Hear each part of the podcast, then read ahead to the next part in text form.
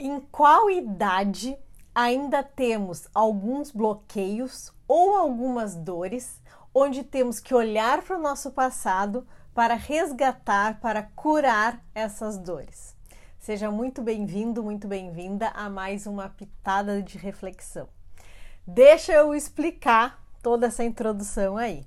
Tudo isso, toda essa reflexão da pitada de hoje, vem de algumas semanas atrás, onde a minha amiga e minha coach, a Geisa, uh, combinou comigo uma sessão de coach e ela me falou como tarefa para a sessão que eu comprasse um quebra-cabeça que ia trazer muitas reflexões e realmente trouxe. E uma das que eu vou contar aqui é sobre esse quebra-cabeça da sessão de coach com a G. Então ela me pediu para ir na loja e comprar o tal do quebra-cabeça e que eu fosse me percebendo. Tá, tudo bem. Procrastinei para comprar aquele quebra-cabeça, deixei para o nosso dia da minha sessão com ela. Então era numa quarta-feira, é, não me lembro que horário que era nossa nosso encontro, mas eu fui lá antes do meio-dia, antes de ir para casa lá pegar o Felipe. E aí fui numa loja de brinquedos daqui de Bagé e chegando lá, entrei na porta e a moça me pergunta: "Como posso te ajudar?" E eu sabe, quem me conhece sabe que eu não gosto, até travei aqui, né? Que eu não gosto de mentir. Eu sou sempre a mais clara possível, a mais sincera possível. Mas ao entrar na loja e ela me perguntar, perguntar no que, que eu posso ajudar, na primeira coisa que veio na minha cabeça foi: ah, eu quero um presente para uma menina de 12 anos. Sim, eu menti e depois, durante a conversa com a G, na nossa sessão de coaching, a gente começou a discutir, debater sobre isso, né? E aquilo me veio na hora, assim. Eu entrei na loja, eu não estava com nada esquematizado, eu ia comprar o quebra-cabeça o quebra e entrei na loja, ela me perguntou, eu falei, ó, eu quero um presente para uma menina de 12 anos, e eu pensei num quebra-cabeça.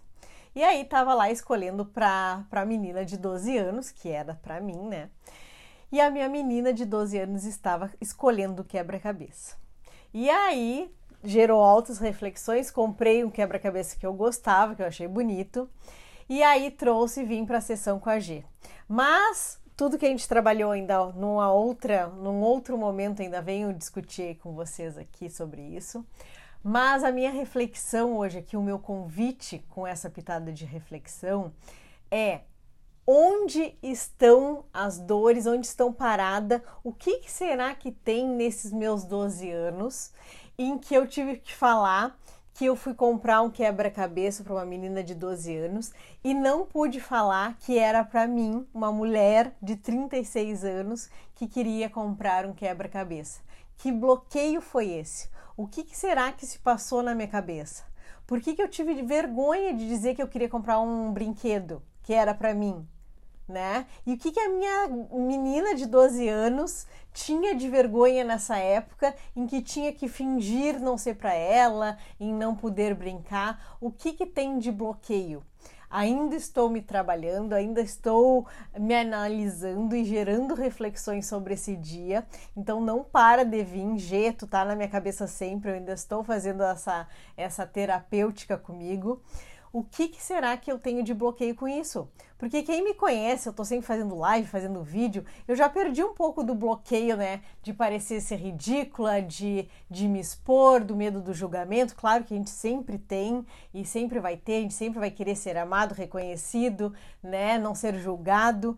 Mas por que, que eu fiquei com esse bloqueio para comprar um brinquedo, um quebra-cabeça? Por que, que eu tive que mentir e falar que não era para mim, pra uma, que era para uma menina de 12 anos e no fundo essa menina de 12 anos era eu? Então, fico aqui essa reflexão. Peço ajuda para vocês, quem entende debaterem isso comigo. Eu ainda estou me aprofundando nisso, mas achei interessante compartilhar com vocês essa história e uh, pedir para vocês que quando vocês também forem fazer compras, seja elas qual forem, as nossas escolhas tem muita coisa para a gente refletir e tirar. Por que, que a gente fez aquela escolha? Por que a gente comprou isso e não aquilo? O que, que a gente falou? Então, a partir de uma simples escolha, de uma compra, tem muita autoanálise aí para se fazer. E é o convite que eu deixo para vocês nessa pitada de reflexão de hoje também se analisarem e verem e perceberem as escolhas de vocês e aonde tem dor no nosso passado, na nossa criança ferida, na nossa, no nosso adolescente, que a gente ainda precisa ir lá e resgatar para curar. Um beijo, até a próxima pitada de reflexão.